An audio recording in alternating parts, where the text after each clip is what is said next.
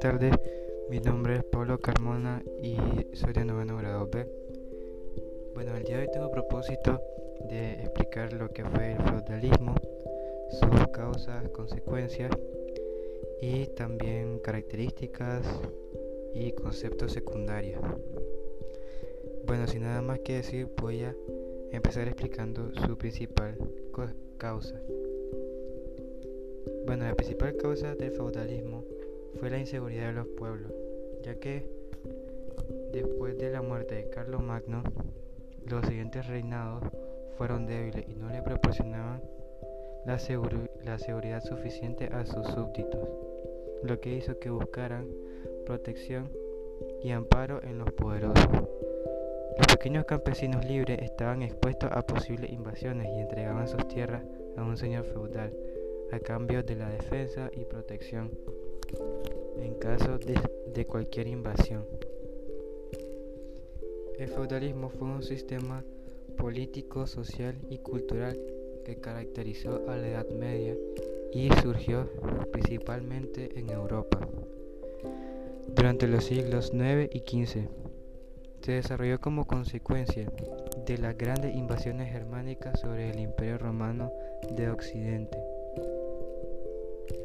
Bueno, el, feudalismo surge ya que los terratenientes convirtieron parte de sus siervos, de sus esclavos, en siervos, quienes cultivaban pequeñas parcelas de tierra y entregaban parte de su producción al amo.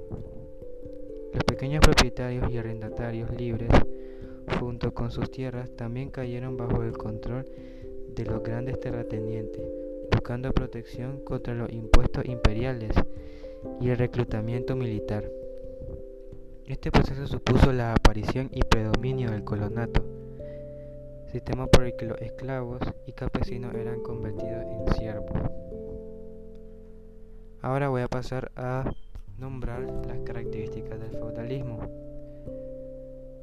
y la voy a dividir en tres, en económicas, sociales y políticas. En las económicas tenemos de que la sociedad feudo-señorial fue básicamente rural, en donde el señor feudal otorgaba su feudo a, un, a su vasallo y la obligación del vasallo era proteger su feudo y trabajarlo y la obligación del señor feudal era, era otorgarle protección y defenderlo ante cualquier invasión.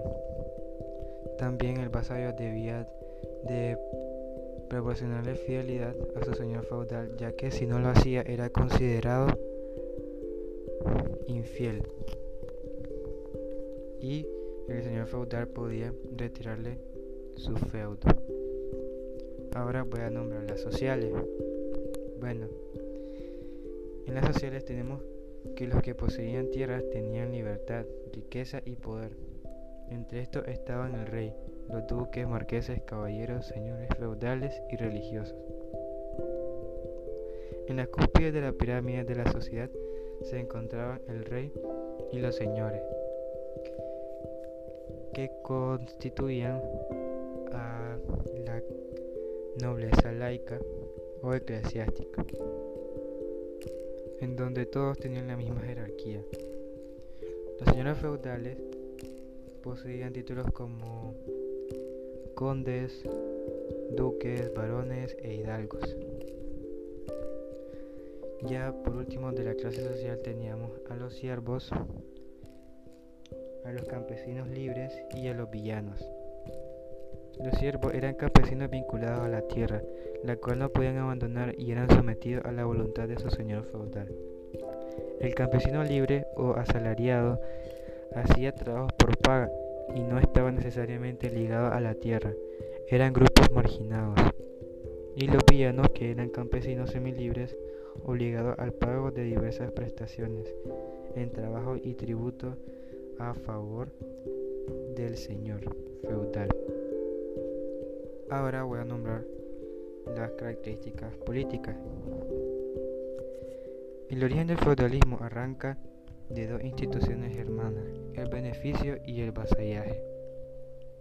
El beneficio consistía en tomar la tierra que pertenecía a los vecinos para otorgarla a los compañeros de armas del jefe o del rey y recompensarlo así con ayuda durante la guerra. Estas tierras recibían el nombre de beneficios y más tarde fueron nombradas como feudo. Y el vasallaje era la entrega de un acto contractual de feudo a un vasallo, donde debía de darle fidelidad a su señor feudal. Ya como concepto secundario tenemos el papel de la iglesia en la sociedad feudal, ya que supo adaptarse al feudalismo y convertirse en una institución dominante de la época. En la forma organizativa adquirió las mismas estructuras de la sociedad feudal. Sus principales autoridades, que eran los obispos y los abades, eran al mismo tiempo grandes señores feudales, vasallos de un rey y funcionarios de la iglesia y a la vez vasallos dependientes del Papa. La iglesia se hizo rural y campesina y los monasterios y abadías pasaron a ser unidades económicas importantes. También voy a nombrar lo que fue la arquitectura y la escultura. En la arquitectura utilizaron los arcos de medio punto, la bóveda de medio cañón y la cruz latina en la planta de las iglesias. Los pórticos, que también eran arcos de medio punto, concéntricos y abocinados. Los muros de las paredes fueron cada vez más gruesos y pueden medir hasta 3 metros. Los templos poseían poca iluminación en su interior. El claustro es otro elemento característico del arte romántico, donde se dispone un conjunto de arquerías sobre columnas dobles en algunos casos. La escultura y la pintura hay una característica universal. Estas estuvieron al servicio de la arquitectura y representaban el fruto derivado de la realidad de cada país. Bueno, como consecuencia del feudalismo, tenemos que la mayor clase social o la principal o la que dominaba en la sociedad era los señores feudales. También tenemos que cada territorio se encargaba de producir su propia producción. Y también me gustaría nombrar lo que es, lo que es la relación que tiene el feudalismo en la actualidad.